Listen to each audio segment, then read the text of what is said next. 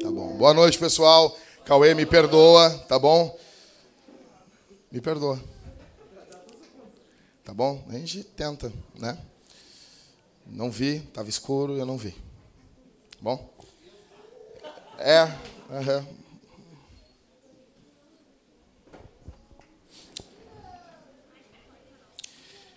Boa noite, pessoal. Boa noite. Deixa eu só ajeitar aqui meu cronômetro, porque eu não quero passar do tempo aqui. Então tem um cronômetro aqui. Para eu não tomar demais o tempo de vocês. Deixa eu ajeitar aqui.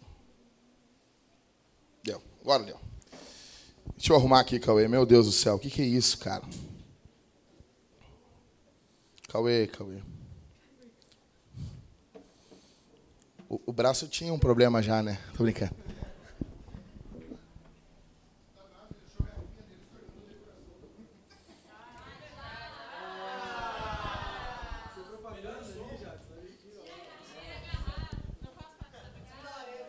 O que, que é isso? O que, que é?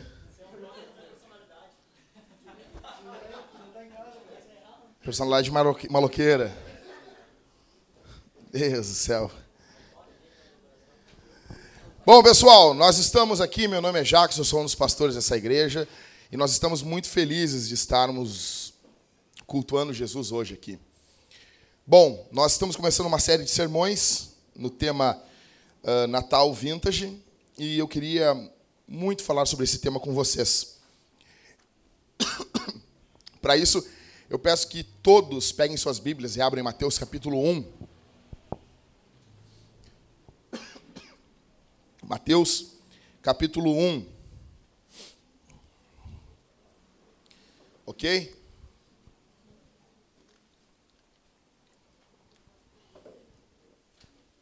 Mateus capítulo 1. Evangelho de Mateus, capítulo 1. E aí, meu, como é que tá? Bom te ver aqui, cara. Uh, tu, tu gosta de deixar o adesivo no boné, assim? Tu gosta, tu gosta, tu gosta, tu gosta. Fala a verdade que tu gosta. Legal. Deixar o adesivo no boné é bonito. Aí desbota todo. Não é o teu caso, que a aba é de couro, né? É um cara muito. Mas vou te dar um conselho: não faz isso quando o boné for de, de tecido.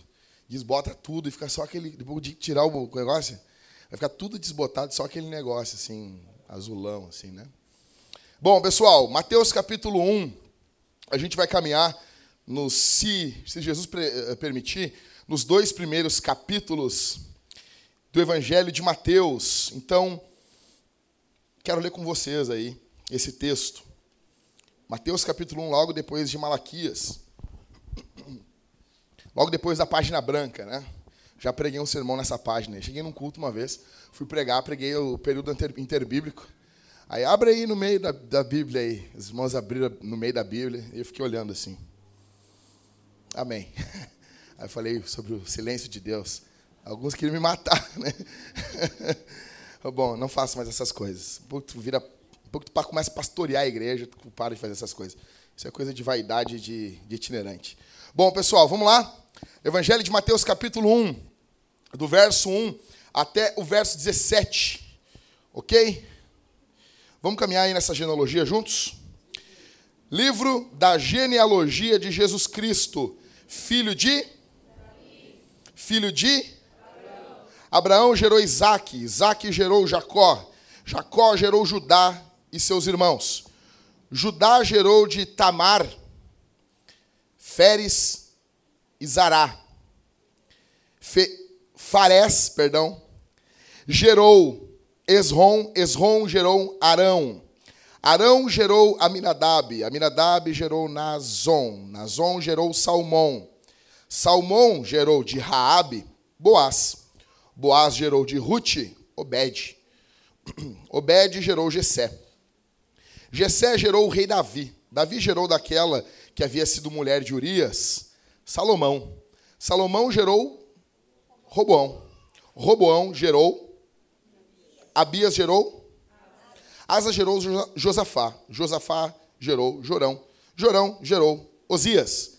Osias gerou Jotão gerou Acas gerou Ezequias, Ezequias gerou Manassés. Manassés gerou Amon.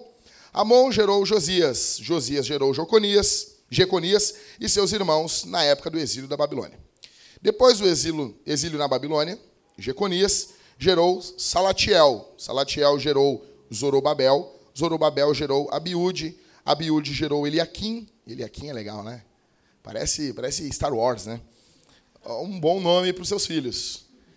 Se a tua mulher disser, está botando nome por causa de Star Wars. Não, é por causa da Bíblia. Por causa da Bíblia. Tá, ô, ô, ô, Halisson? Falei que aqui era ser com nós hoje, Halisson. É nós aqui. Nós. Na Bíblia são os homens que escolhem os nomes dos filhos. Né? Coisa boa. Vamos lá. Zerubabel gerou Abiúde, Abiúde gerou Eliakim, Eliakim gerou Azor. Verso 14. Azor gerou Sadoc, Sadoc gerou Aquim, Aquim gerou Eliúde, Eliúde gerou Eleazar, Eleazar gerou Matã, Matã gerou Jacó, Jacó gerou José, marido de Maria, da qual nasceu Jesus, chamado Cristo. Assim todas as gerações de Abraão a Davi foram 14, de Davi até o exílio na Babilônia 14, e do exílio na Babilônia até o Cristo 14. Pessoal, quero dizer uma coisa para vocês aqui. A nossa igreja é uma família. A nossa igreja é uma família.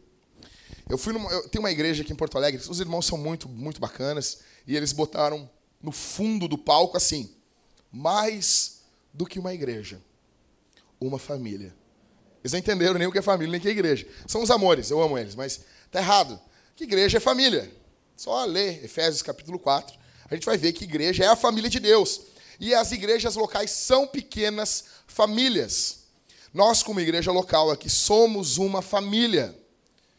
Eu queria falar isso com vocês aqui essa noite. A linguagem de Deus na Bíblia, ela é uma linguagem familiar.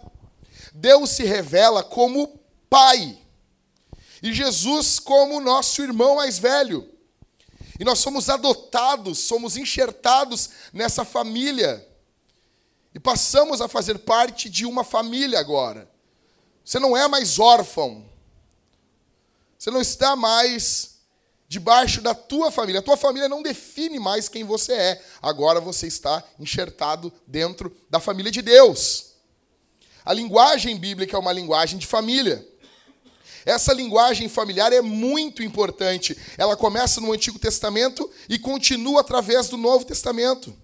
E o foco aqui é o foco da introdução da história de Jesus. Esse texto que a gente leu aqui, de Fulano gerou Fulano, Fulano gerou o, o, o Beltrano, isso aqui é algo muito sério que Mateus está falando aqui. O povo da época entendeu muito bem o recado de Mateus. Eu quero nessa noite apresentar para vocês aqui a família de Jesus. Quero mostrar quem é a família de Jesus na Bíblia quero que você preste atenção. Marcos, preste atenção. Preste atenção aqui. Você conhecer a família de Jesus. Nós podemos falar sobre a nossa família aqui essa noite. Alguns entram aqui na nossa igreja com traumas, decepções, tristezas, histórias terríveis dentro das suas famílias. E algumas pessoas pensam assim: nossa, a minha família é problemática. Nós temos casos de coisas terríveis, histórias cabeludas dentro da nossa casa, dentro da nossa família. E a gente não pode falar para ninguém. É um assunto velado, é um assunto, ó, ninguém pode saber. E a gente pensa que a família de Jesus era uma família perfeita. Não, a família de Jesus, Ricardo, não tinha problema nenhum. Só que eu quero mostrar para vocês aqui que a família de Jesus é uma família problemática. A família de Jesus é uma das famílias mais pecaminosas da Bíblia e da história. Jesus vem de uma família muito terrível. E é o que Mateus está mostrando para a gente aqui. Mateus está escrevendo o evangelho para os judeus, o povo do pedigree. O povo que gosta de ter o quê? Genealogia, fulano veio do ciclano, veio do beltrano, que veio desse, que veio daquele, quer saber a linhagem de todo mundo. Mateus está escrevendo para os judeus. E Mateus joga na cara desses caras. Eu quero destacar com vocês aqui três homens e cinco mulheres nessa leitura que a gente fez aqui. Abraão, Davi, José, Tamar, Raabe, Ruth, Batseba, Maria. Quero ensinar vocês a ler, primeira coisa, a ler, ler genealogia. Como que se lê genealogia na Bíblia? Rápido e confiante. Confiante. Não sei pronunciar o nome, fala confiante. Essa é a pronúncia. Na Bíblia é assim. Na Bíblia, cara, quer ver? Tu fala, tu fala uh, querigma o tempo inteiro. Querigma, proclamação em grego. Aí vem um cara e diz, ah, porque querigma. Já fica, será que é assim? É ou não é o, o, o Michael? Como é que é? Eclésia, eclésia, eclésia. Daí, como é que é o certo, Michael? Aí tu fala com mais firmeza. Ah, eclesia. O cara já vai pensar, opa, esse cara sabe mais do que eu. Tudo é a firmeza que o cara fala. Então, senão você vai falar grego aqui no culto, pessoal da internet, a igreja aqui, como falar grego? Firmeza. É, a pronúncia é firmeza. né? Então, pensa, eclesia, tá bom? Pessoal, então eu quero explicar uma coisinha para você sobre genealogias. Algumas coisas que tem tudo a ver com a gente aqui essa noite. Primeira coisa que as genealogias na Bíblia explicam a primeira coisa que fica claro nas genealogias é que as crianças devem conhecer o seu pai. Os pais devem conhecer os seus filhos. A Bíblia está mostrando: Fulano gerou o Fulano. E Fulano gerou Fulano. Família judaica é quase que uma família, é, ela é uma família patriarcal. A figura do homem é muito importante, é fundamental. É quase que uma figura de homens de tetas. Quase que os homens que amamentam os filhos de tão próximo que são dos seus filhos. É uma família que as coisas vêm do cabeça. Uma família patriarcal.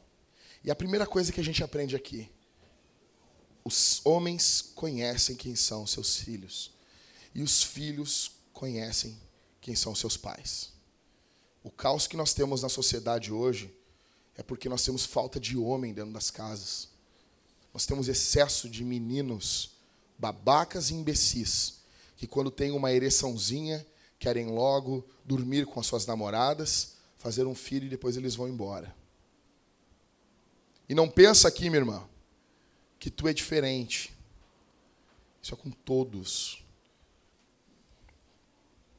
A segunda coisa que a gente aprende dentro das genealogias é que Deus ama as pessoas e conhece elas pelo nome. Deus não está se relacionando com você aqui essa noite numa massa homogênea, a igreja. Deus se relaciona a gente como igreja? Óbvio, óbvio. Mas Deus conhece você pelo nome de você. Deus conhece quem você é. Deus sabe quem você é. As pessoas podem não conhecer o teu nome. As pessoas podem não saber quem você é. Mas Deus sabe quem você é. Deus conhece quem é você. A terceira coisa que a gente aprende é que Deus trabalha através das famílias nós não teremos uma obra de Deus, um avivamento ocorrendo em nossa igreja, na nossa cidade, se nós abrirmos mão do trabalho na família. Deus trabalha em toda a Escritura através das famílias.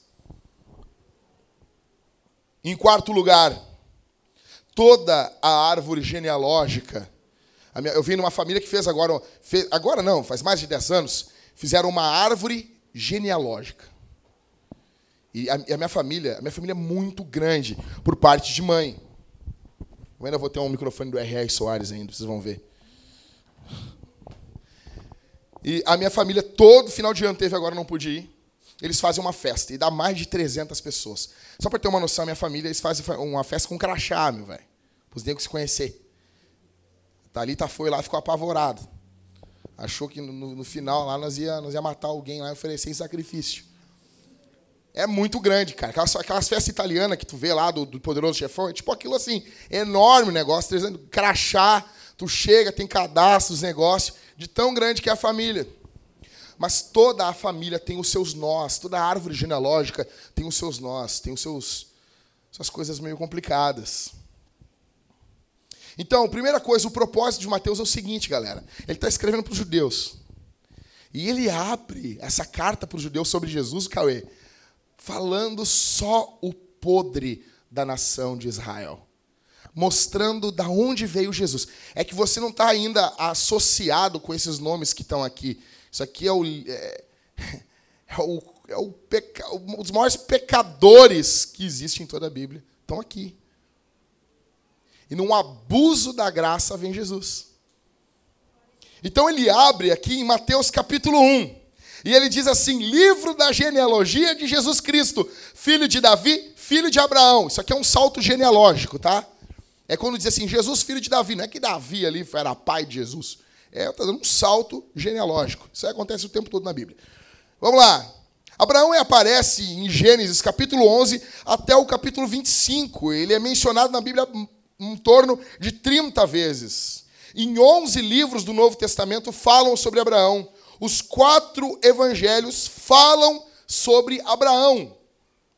Deus ama todos do mesmo jeito, mas ele não trabalha na vida de todos do mesmo jeito. A gente tem que aprender isso. Mas por que o fulano ele tem uma maior proeminência no Brasil? Tem gente que tem crise. Tem gente que tem crise. Por que o fulano é isso? O fulano é aquilo. Olha lá. Prega em tudo que é lugar. Olha lá, o cara canta em tudo que é lugar. Tem gente que tem essas crises ainda. Tem gente que tem essas crises. Ficou com crise, meu Deus. Mas... Cara, Deus ama todos do mesmo jeito. Mas Deus não trabalha através de todos do mesmo jeito. E aqui, cara, Abraão é o top da balada, né? Ele, ele é o pai da fé. Imagina a Bíblia chamar o pai da fé. Não, agora tu vai ser, ô, ô, Ivan, o pai da fé. Não é que tu vai ter uma filha chamada fé.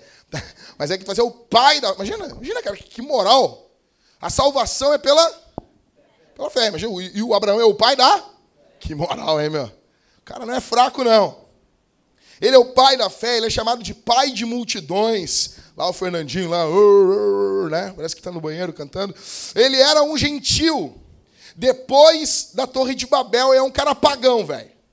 É um cara pagão. E ele está lá em Ur dos Caldeus, e Deus chama ele diz assim: Abraão, sai da tua terra, do meio da tua parentela, e vai para uma terra que eu vou te mostrar. Tipo, vai e na ida eu te falo. Imagina, o cara chegar assim: Ô, Cauê, vamos dar uma saída. Aonde? Na, na ida eu te falo. Foi que Deus fez com ele. Mas ele era amigo de, de Deus e ele confiou em Deus. Ele não estava buscando Deus, mas Deus buscou ele. É, é mais ou menos assim com quase todo mundo. Né? Deus faz uma promessa a Abraão. Porém, apesar de Abraão ser um cara magnífico, apesar de Abraão, olha aqui para mim, seu crente sem vergonha, apesar de Abraão ser um cara fantástico, Abraão é um pecador. E Abraão precisa de um salvador. Abraão precisa que alguém morra no lugar dele. Abraão não consegue morrer pelos próprios pecados. Abraão é filho de Adão. Abraão está indo para o inferno sem Jesus. Abraão precisa de um Salvador. Parece dois pecados dele na Bíblia, terríveis. Primeiro, ele dá a mulher dele para outro cara, com medinho de morrer. Eles são, minha irmã, minha irmã, tá aqui, pega. E o cara vai lá, né? E. Tchanahana, tchanahana. Depois, Deus diz para ele: Tu vai ter um filho. Vai ser pai de multidões, olha para o céu, a tua descendência será maior que as estrelas, para a terra do mar, conta os grãozinhos da terra, não consigo, vai ser mais do que isso.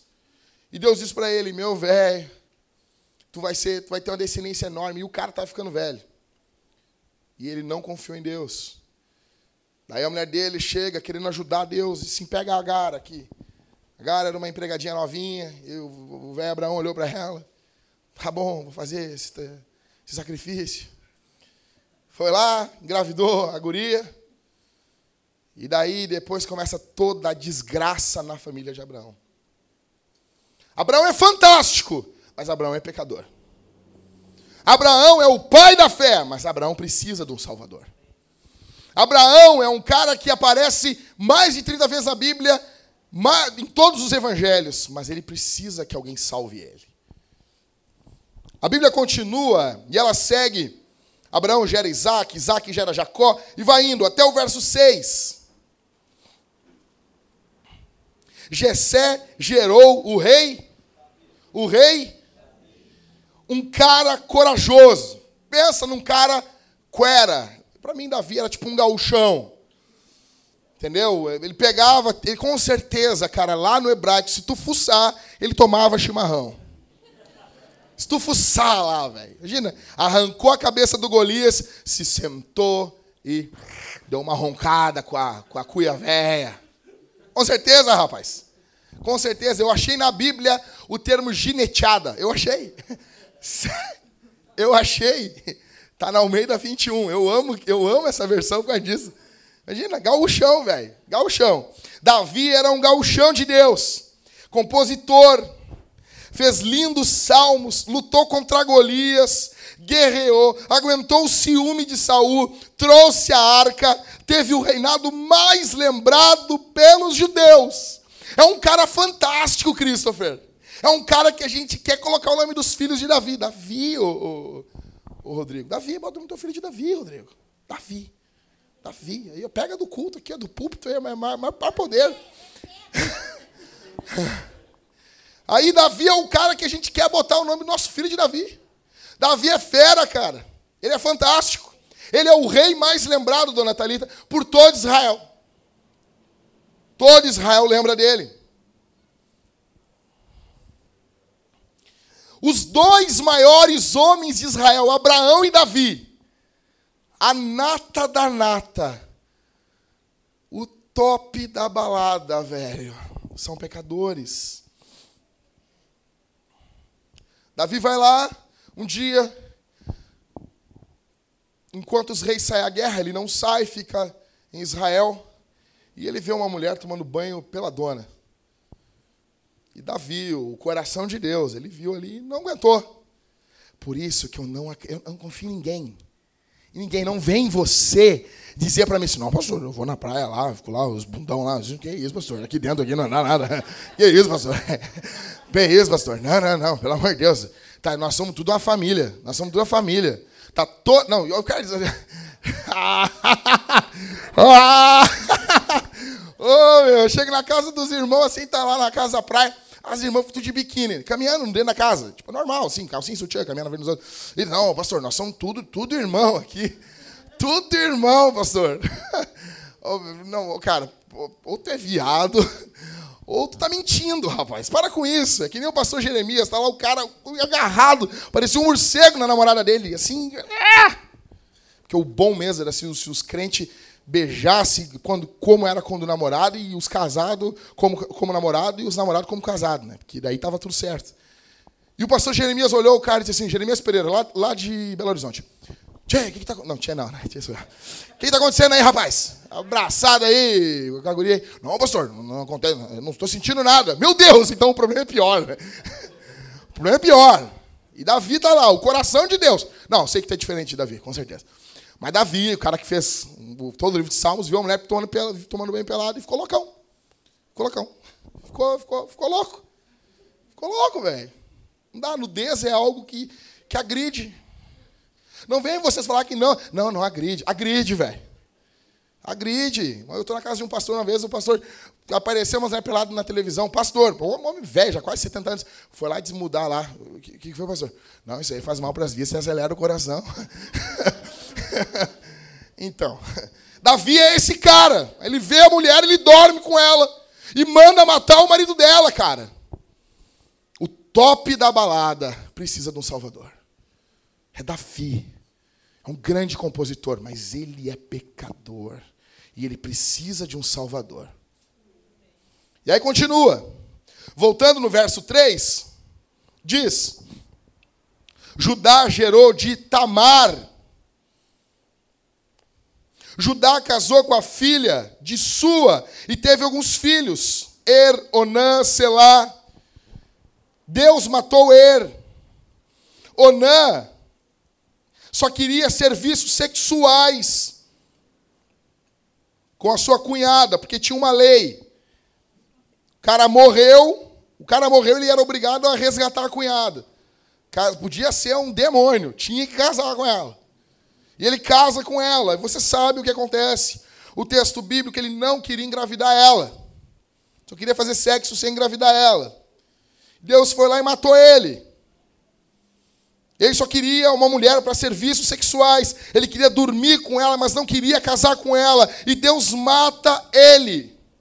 E nos nossos dias, isso acontece direto. Direto. Nós vivemos uma época onde os homens querem apenas serviços sexuais das mulheres. É o que mais nós vemos isso. Aí a Tamar se veste de meretriz e faz sexo com seu sogro, Judá. Olha quem é a família de Jesus. Por isso que quando os judeus lêem esses judeus, esse Mateus é louco, Fica até me babar aqui, tio. Esse cara é louco, meu. Esse cara tá botando aqui, tipo, jogando ventilador. Aí tem a Raab, verso 5. Lê comigo aí, cabeção. Salmão gerou de Raab. Olha aqui, nas, nas, nas genealogias não tem porque botar o nome da mulher. Mas o Mateus, o Mateus tá por, tá por um, tá por um quero, meu. Ele tá por uma, uma chorne. Ele quer brigar, velho. Ele tá por treta. Mateus, se Mateus vivesse hoje, ele só ia polemizar no Facebook. Ele ia ser uma desgraça, velho. Olha só, olha só isso aqui. Verso 5. Salmão gerou. Era só para dizer assim, ó. Era, ó. Podia ser assim. Salmão gerou Boaz. Verso 5. Podia ser assim ou não é? Podia? Só que Rabi é uma prostituta. Você sabe disso, né? E daí o que, que ele fala? Ó, olha só a mal... Mateus é um bicho triste, rapaz. Salmão gerou de Raabe, Boaz. Boaz gerou de Ruth. Ruth nem é judia, já pregou uma série sobre Ruth. Ruth é moabita, os inimigos do povo de Deus. Ele tá jogando no ventilador, velho. Uh, Boaz gerou de Ruth Obed. Obed gerou Jessé. Jessé é o pai do Davi. Olha da onde vem essa família. Essa família é muito, né? Verso 5, Mateus está mostrando sobre os cananeus. Tem prostituta aqui, velho. Rebelde, mentirosa, mas ela se converte, porque Deus está disposto a aceitar a prostituta na família dele. Quero dizer uma coisa para vocês aqui essa noite. Tem lugar na família de Deus para vocês. Eu não sei o que você já fez na tua vida. Eu não sei quais são os teus pecados, as coisas que te acusam até hoje. Mas eu venho te trazer uma boa notícia em nome de Jesus. Tem lugar na família de Jesus para você e para mim. Tem lugar. O nosso Deus olha diferente. Ele não ignora pecado, mas ele acolhe pecador. Verso 5 ainda. Ruth. Ela é moabita, ela é descendente de Ló. Eu pergunto para você aqui, aqui essa noite, você não ama isso? Isso aqui não enche, isso aqui eu fico louco, velho. Você não ama família errada, história errada, Ruth, né? Geografia errada, espiritualidade errada, até que se encontra com Deus. Isso é fantástico. Você aqui essa noite, se você está em Jesus, você é cidadão, você é membro da família de Deus. E eu tenho uma ótima notícia: não existe um membro familiar de segunda classe na família de Deus. Todos são amados do mesmo jeito. Do mesmo jeito. Do mesmo jeito. Essa mulher aqui é magnífica. Eu amo Ruth. Quero dizer para as mulheres aqui, vocês chegaram a ver, oh, Jenny, vocês, a Jennifer e o Tyler chegaram a ver, não? Pecadores, terminem essa série. A série de Ruth foi uma das coisas mais lindas aqui na igreja, velho. Então tá lá no YouTube, pega e vê. Foi benção, né, Su? Foi benção, foi benção. Principalmente para as mulheres, vejam. Veja esse, essa série de sermões. Ruth é fantástica, cara. Olha um ótimo nome para botar na tua filha. Ruth. Rutinha. Ah, Rutinha. Eu vou matar o seu Donato. Uh, seguindo, então, ela é uma mulher magnífica, ela tem uma vida transformada. E aqui, cara, aqui, aqui tem uma grande sacada para você aqui essa noite. Você pode vir de uma família horrível. Você pode vir de uma história horrível. Você pode ter vindo de uma espiritualidade terrível. Mas se você encontrar Jesus, tudo muda. Tudo muda. Jesus é o que faz a diferença. Jesus faz toda a diferença, Valéria. Jesus faz toda, toda a diferença. Você pode se tornar a primeira geração de um legado totalmente novo. E da maneira que você se coloca, que Deus coloca você, pode mudar a história da sua família. Eu amo a história de Ruth. Mas o Mateus continua com a sua, sua pena venenosa. Venenoso. Verso 6. Olha aí, galera. Gessé gerou quem? Davi, Davi gerou. Não, não, podia ter botado assim, ó. Davi gerou Salomão? Velho, analisa o texto comigo. Podia, podia, né? Como é que ele botou aí? Olha aí, cara. Olha aqui, olha aí. Vocês estão vendo? A mulher que estava tomando banho pela dona que Davi pegou e matou o marido dela. Daí aqui, o grande Davi. Né? Jessé gerou o rei, o rei Davi. Davi gerou daquela que havia sido mulher de Urias, Salomão, que foi outro rei. Pouco complicado a vida, né? Pegar a mulher do cara, daí matar o cara, coisa simples assim, numa família. Imagina se vocês têm uma história dessa na família de vocês. Vocês não iam contar nem a pau, nem a, vocês não iam contar para ninguém. A família de Jesus está às claras do negócio. Todo mundo sabe dos babados tudo. Está escancarado. Está escancarado. Pergunto para você aqui essa noite. Você está aqui essa noite aqui, veio aqui, está feliz? Você já cometeu adultério? Fala. Fala para mim aqui. Pensa. Me responde isso. Você já teve um filho fora do seu casamento? Você já dormiu com alguém que você não deveria ter dormido? Já? Você já fez algo que não deveria ter feito? Algo que não pode ser desfeito. Você já fez algo que te envergonha? Tem esperança para você aqui essa noite. Tem esperança. Tem esperança para piores pecadores como eu e como você aqui essa noite. Tem esperança. Tem esperança para gente. A esperança para você. Batseba é amada por Deus. E isso não entra na nossa cabeça. Ela é usada por Deus, e mesmo que o seu pecado seja grande, mesmo que o seu pecado seja terrível, mesmo que o seu pecado seja horrível, a graça de Jesus é maior do que o pecado, é maior do que a desgraça. Jesus é mais poderoso para levantar do que Adão para derrubar.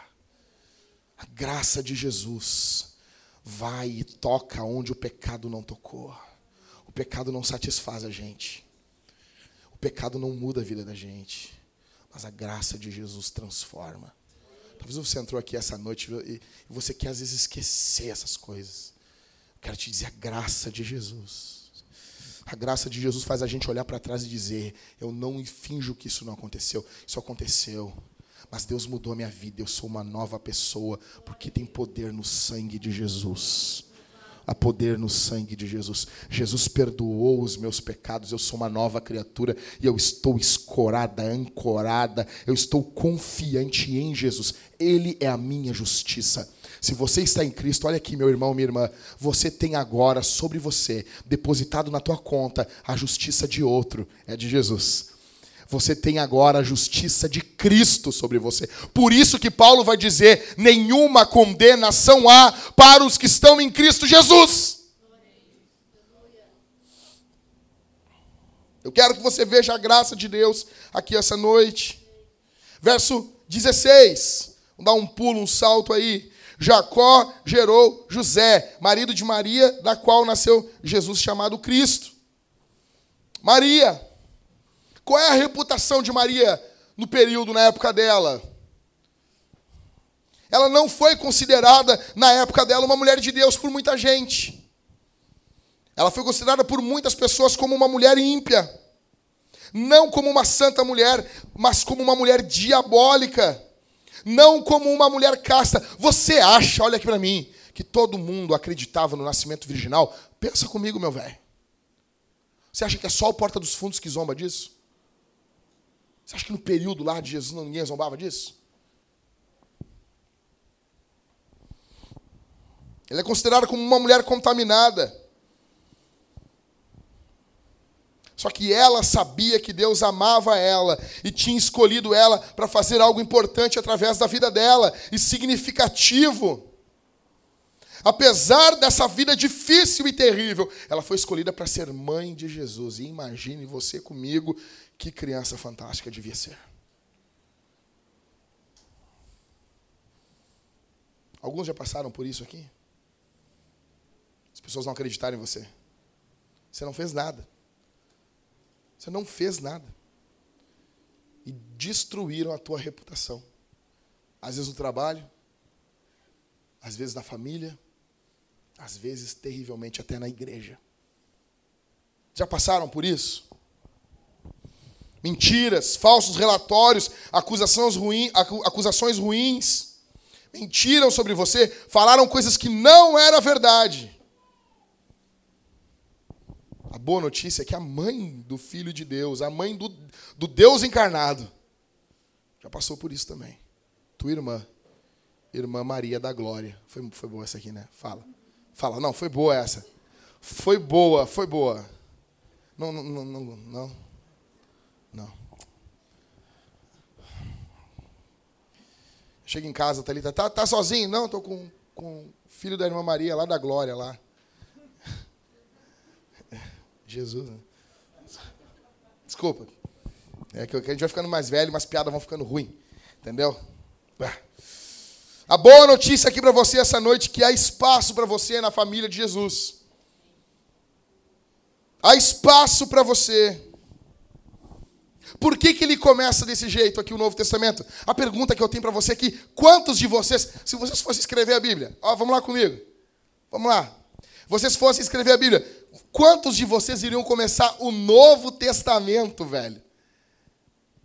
Com esse monte de coisa. Ele começa aqui. Em última análise, é porque a Bíblia é um livro sobre Deus e sobre pessoas. Nós somos parte de uma linhagem, e um legado, e uma família, e uma história. E o que eu aprendo aqui com essa genealogia é que o, me, o, o melhor de nós é muito pecador. Se nós elegermos aqui os, o cara mais santo, se tivesse um santômetro aqui, e nós pegássemos, oh, não, agora está tá acusando aqui, não, não, é, você sabe disso, né? Biblicamente falando, não tem mais justificado do que outro, mas santo tem, só que a gente não sabe, mas Deus sabe. Isso é bíblico, isso, isso é teologia. Uns estão em um processo mais adiantado de santificação, só nós não sabemos quem é. Digamos que tivesse aqui, pum, é o Jorge. Imagina o Jorge. Oh! Jorge começa a brilhar, um, que nem assim, que nem ali, ó, assim negócio, uma auréola na cabeça de Jorge. Se brilha um negócio na cabeça assim, eu te dou em ti, Jorge. Eu penso que tu é ET. Eu penso que tu é Deus, mas eu saio no soco contigo. E daí o Jorge, imagina. E daí o Jorge, ah, sou o santo. E daí disse, então tá agora, vamos passar a vida do santo na TV. É... Meu Deus. Mas esse é o mais santo, imagina os outros. Então vocês estão entendendo? A genealogia está mostrando os melhores. Isso aqui é o que dá para botar no papel incesto, adultério, desgraça, coisas que levaram o Filho de Deus para a cruz. O pecado é algo sério. Eu não estou aqui banalizando o pecado. O pecado é algo terrível. O pecado custou a vida de Jesus. Mas eu estou dizendo que Jesus é maior do que o pecado. Jesus escolheu salvar a gente. Tem algumas perguntas para você aqui essa noite. Você vem de uma família piedosa? Você vem de uma família de Deus? Você, foi, você can, cresceu cantando Pedro, Tiago, João no barquinho, no mar da Galileia. Pedro, Tiago. As crianças assim parecem uns retardados assim. Pedro, Tiago, João no barquinho. Sabe? As crianças têm um demônio na vida, assim. Cresceu assim, né, Jéssica? Tu cantava assim, né? Parecia um satanás, assim, na igreja cantando, né? É, imagina, você cresceu numa família piedosa, de crente. Teu pai carregava a Bíblia debaixo do braço. Você quer levar adiante o elo da piedade familiar? Ou você quer ser aquele cara que quebrou o elo? Aquele cara que as pessoas vão dizer daqui a 100 anos: Bah, a família era boa, até o fulano. Do fulano em diante foi uma porcaria. Ou não, você vem de uma família de ímpio, treva, saravá. Uma família sem Deus, uma família pecaminosa uma família rebelde e vergonhosa. É a tua história? É a tua história, né, Mariane? É a tua história, é? Você não precisa ter vergonha aqui nessa noite, meu irmão. Você precisa ser honesto. Isso é o que a Escritura está fazendo aqui, gente. A Escritura está sendo honesta sobre, sobre quem é a família de Jesus. Honestidade. Não com raiva, não com amargura, não com mesquinhez, mas honestidade. Deus recebe você aqui essa noite, se você for honesto sobre a sua história familiar. Às vezes as famílias fazem regras, tipo assim, não conta aquilo. Isso é segredo da família. Eu não estou dizendo aqui para abrir para toda a igreja. Mas as, todas as famílias têm isso. A tua família não tem? Na minha tem. Na minha tem. Aquelas coisas que eu só descobri depois de velho. Eu disse, meu Deus. Sério? Na minha família. Sabe? As coisas que a gente descobre, assim, que, que a gente fica querendo proteger, assim. Não, não, não. Para apresentar aquela família de, de propaganda de, de, de, de, margarina, né? Aqui, minha família é essa aqui, ó. aqui, essa aqui é minha família. Aconteceu isso com você? Às vezes as famílias fazem regras, só não diga isso. Não diga isso. Aqui na nossa família, nós cobrimos um outro. Nós cobrimos um o outro. Um homem que cuida da sua família é um homem de valor. A Globo não me conheceu. Você tem que dizer assim: olha, eu te amo, eu, eu não estou com raiva, não estou amargurado, mas a verdade é essa, e a verdade é a verdade. Eu pergunto para você que essa noite teve incesto na tua família? Teve? Teve adultério na tua família? Você sabe, teve, teve prostituição na tua casa? Sua família teve caso de assassinato? A família de Jesus teve. Jesus não está aqui para destruir você. Jesus está aqui para salvar você. A Bíblia é honesta sobre isso e ela convida nós a deixarmos as nossas imbecilidades de querermos dizer que a nossa família é perfeita, a família do pastor é perfeita. Não é! Não é! Pastor também tem vontade de mandar as pessoas longe. Não, às vezes não, não faz, mas tem uma vontade. Tô. Eu conheço, conheço casos de, e mais casos todos os anos dos que vêm para fora e fora daqueles que os caras entram em contato comigo e dizem, Jackson, pastor, sabe aquele pastor fulano tal, tal, tal que morreu? Estou sabendo, ele se matou. Casos e casos de suicídio. A questão é, nós temos que parar de projetar que queremos famílias perfeitas. Nós queremos famílias santificadas. Nós queremos famílias abençoadas. Mas o primeiro passo no caminho da santidade é admitir que não é santo. Aí começa a ser. Primeiro passo. Que nós precisamos de honestidade. A Bíblia é um livro fantástico. Mas para a gente extrair o máximo dela, a gente tem que ser honesto. Ser honesto.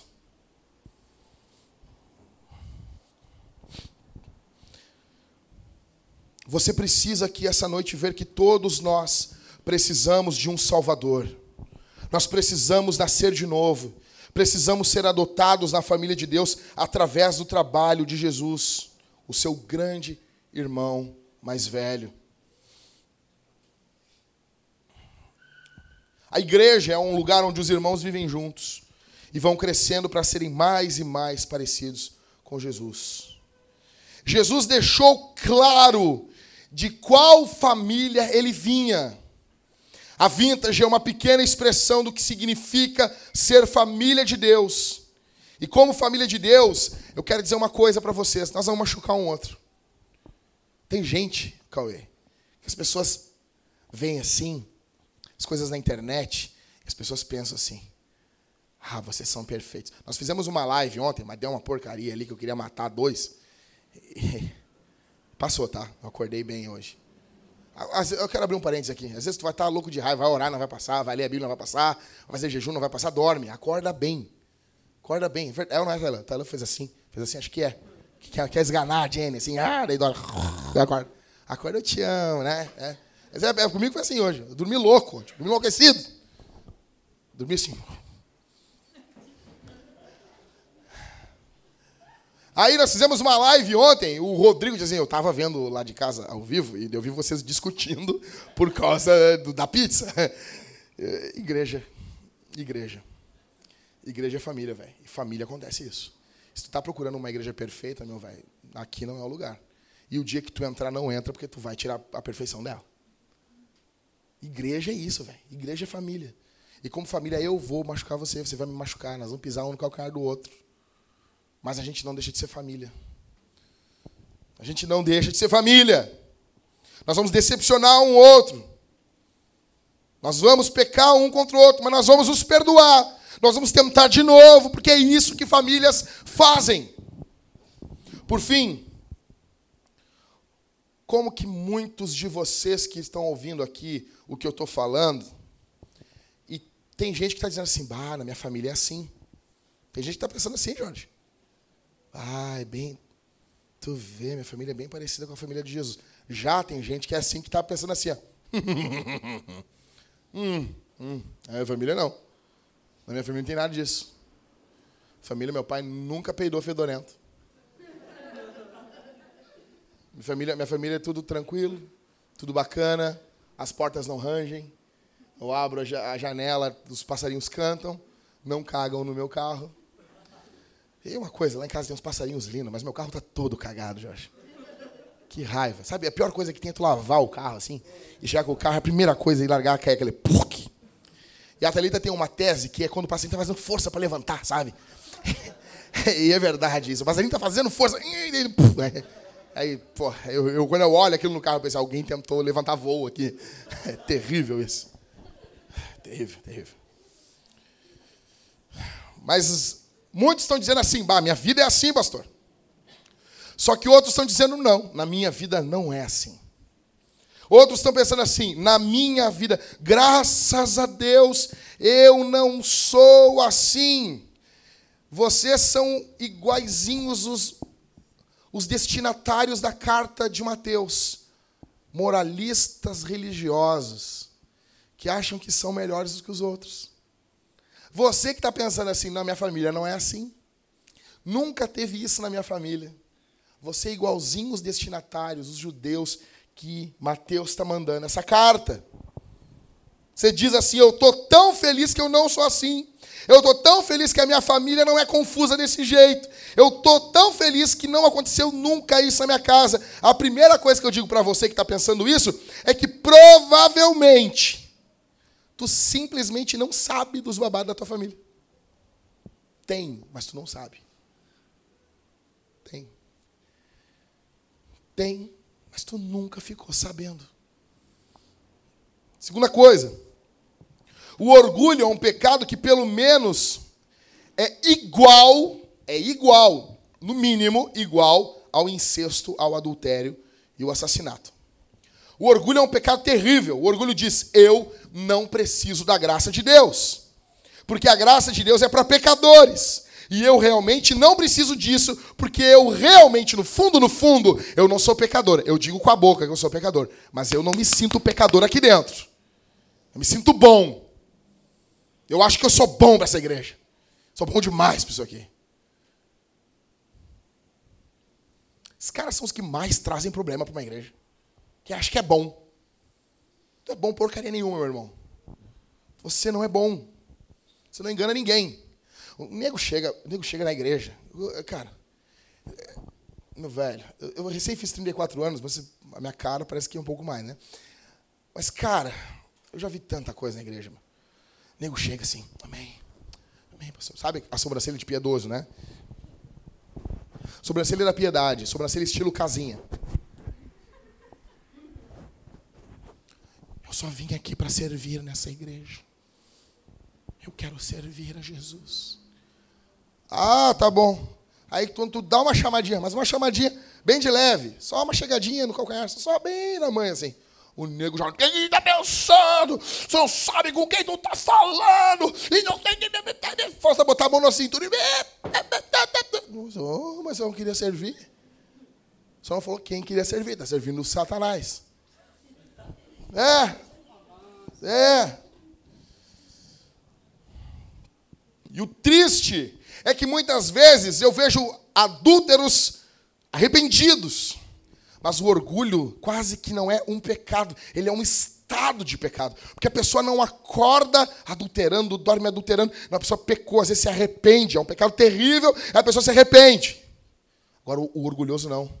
O orgulhoso, ele acorda orgulhoso, ele toma banho orgulhoso, ele caminha orgulhoso, ele vive orgulhoso, ele, ele lê a Bíblia orgulhoso, ele cultua orgulhoso, ele, ele passeia com a mulher dele orgulhoso. Ele é orgulhoso, é um estado de pecado. E isso é uma desgraça. Então, se você está aqui dizendo assim, não, isso não é para mim, isso, aí que isso é para você. Você precisa da graça de Deus aqui essa noite. Você pode muitas vezes julgar o próximo, julgar os outros, e você ser o pior hipócrita, porque só Deus sabe as malignidades que passam dentro do teu coração. Mas a boa notícia, até para o orgulhoso, até para o religioso, é que tem espaço até para o religioso da família de Deus. Até para o moralista. Porque daqui a pouco tem um movimento contra os moralistas, os caras ficam moralistas por serem contra moralistas. É o que está acontecendo hoje. Religiosos, moralistas. Aí vira religioso, religioso antirreligioso. Sabe? Tem tanto lugar na família de Deus que a carta de Mateus é escrita para esse tipo de gente. Você é hipócrita, você é orgulhoso. Tem lugar aqui essa noite para você, para você se arrepender dos seus pecados, da hipocrisia, do orgulho. A prova disso é que Mateus escreve isso para gente que nem você. É por isso que Mateus é um cobrador de imposto. Mateus está dizendo mais ou menos assim: eu venho de uma mesma família, eu venho de uma mesma linhagem, eu venho e conheço essa história, eu sei muito bem como é a história do nosso povo. Entenda. Entenda algo de uma vez por todas aqui essa noite. Isso aqui não é sobre o seu pai terreno. Isso aqui é sobre o seu Pai celestial. Isso aqui não é sobre o seu nascimento, mas isso é sobre o seu novo nascimento. O que eu estou falando aqui para você essa noite não é sobre a tua família de origem, mas é sobre a tua nova família em Cristo.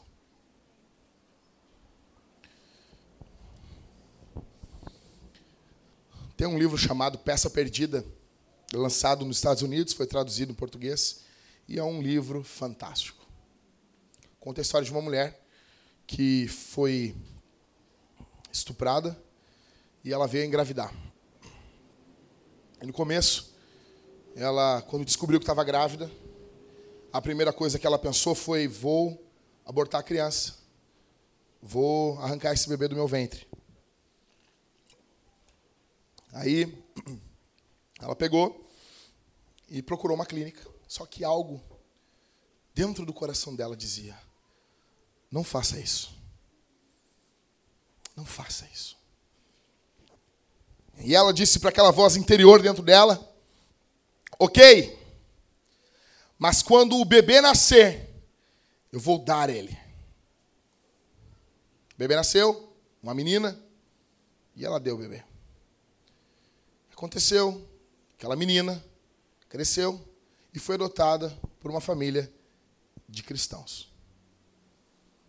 Nessa família ela conheceu o evangelho, conheceu o amor de Jesus, conheceu o que é Cristo, conheceu o evangelho, conheceu o perdão de Deus que cura, que arranca de dentro da gente não só pecados que nós cometemos, mas o ódio contra pessoas que cometeram pecados contra a gente perdoou a mãe dela, mesmo sem ter contato nenhum com a mãe dela, não sabia onde estava a mãe dela.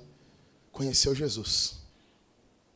Do outro lado dos Estados Unidos, aquela mulher que tinha feito, que entregou a criança, conheceu Jesus também. E nisso ela se arrependeu dos seus pecados. Pediu perdão para o Senhor por ter dado a sua filha. E por uma jesuincidência, que não tem coincidência, tem um Deus que rege as coisas, rege o mundo. As duas se encontram. Há choro, há lágrimas, há pedido de perdão, há abraço, há urro. Sabe as coisas de família mesmo? Sabe quando você pega a tua raiva toda e você olha para o teu familiar e diz assim: Eu te amo, cara. Eu te amo, eu não quero dizer isso num caixão, segurando a tua mão fria. Eu quero dizer isso para alguém que está quente na minha frente. Eu quero entregar flor em vida. Eu não quero levar flor para morto. Eu quero amar enquanto as pessoas estão vivas. Eu quero ajudar essa gente. Eu quero abraçar os meus familiares enquanto eles estão vivos. E foi o que ela fez. Se abraçaram, choraram, que nem José chora, urra, lamenta, sente o peso do efeito do pecado, mas sente o bálsamo da graça de Deus inundando a vida. Elas se perdoam. Jesus faz toda a diferença. A perdão, a graça, a reconciliação, a misericórdia E agora a gente tem uma mãe e uma filha que viajam aos Estados Unidos pregando o Evangelho. A mãe diz: Eu louvo a Deus por aquele estupro. Isso pode ser terrível para você e para mim entender. Mas desse ato terrível cometido por homens, Deus, na sua soberania, extrai vida, extrai graça, extrai misericórdia extrai gente que vai pegar e vai servir de bênção para a nossa vida. E é só Deus que pode fazer isso. Só Deus. Pegar as tuas mazelas, pegar as tuas desgraças, pegar as tuas misérias, as coisas mais terríveis, e transformar isso para o louvor da sua glória e para o bem dos seus filhos. Esse é o Deus que eu te apresento aqui essa noite. Eu quero te convidar a fazer parte dessa família. É isso, é o Evangelho. É o Evangelho de Jesus. É graça para pecador. É perdão para quem não merece. É reconciliação para quem estava longe. É famílias sendo restauradas. É perdão. É saber que acima de tudo existe um Deus que está reinando sobre tudo e sobre todos. Por isso nós podemos perdoar. Os homens seguem culpados pelos seus pecados. O estupro foi estupro. Mas Deus pegou esse lixo e reina sobre isso. E faz disso algo fantástico. E hoje elas estão lá. Por através desse pecado, veio uma filha. Atos capítulo 4 diz que Deus, através do pecado dos homens que mataram Jesus, e Lucas escreve dizendo que os homens fazem isso porque a mão de Deus predeterminou. Dorme com um negócio desse. Dorme com um negócio desse. Acima disso, acima da gente entender, a gente recebe a graça desse Deus, que não nos revela tudo do lado de cá, mas chama a gente a confiar nele. Confiem em mim a tua vida está dentro do lindo e belo propósito de Deus, até os dias mais negros, até os dias que você chorou sozinho, até os dias que você estava dentro de um cemitério olhando alguém e dizendo: Meu Deus, por quê? Por quê? Teu Deus reina sobre o caos. E Deus chama você aqui essa noite através do Evangelho e diz: confiem em mim. Me sigam, confiem em mim. Existe amor, existe graça. E isso tudo será redimido na consumação dos séculos. Quero convidar todos a ficarem em pé essa noite.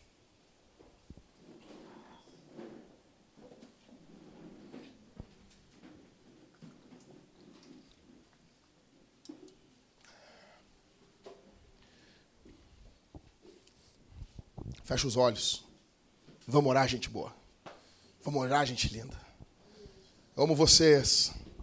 Eu amo você. Quero que você seja cheio de Deus. Fecha os olhos. Senhor, obrigado pela tua graça, favor imerecido. Obrigado, Senhor, pela tua misericórdia. Nós te louvamos por podermos pertencer à tua família. Ó Deus, em nome do teu filho Jesus, perdoa pecados aqui essa noite. Liberta meus irmãos dos vícios, Senhor. Liberta meus irmãos de pecados que têm escravizado os teus filhos. Em nome de Jesus. Em nome de Jesus. Reina sobre o caos. Reina essa noite aqui, Senhor. Ó oh, Pai, tu conheces os teus filhos. Fala com os teus filhos ao coração deles por intermédio das tuas santas e benditas palavras. Troveja dentro dos seus corações e goteja a tua doutrina.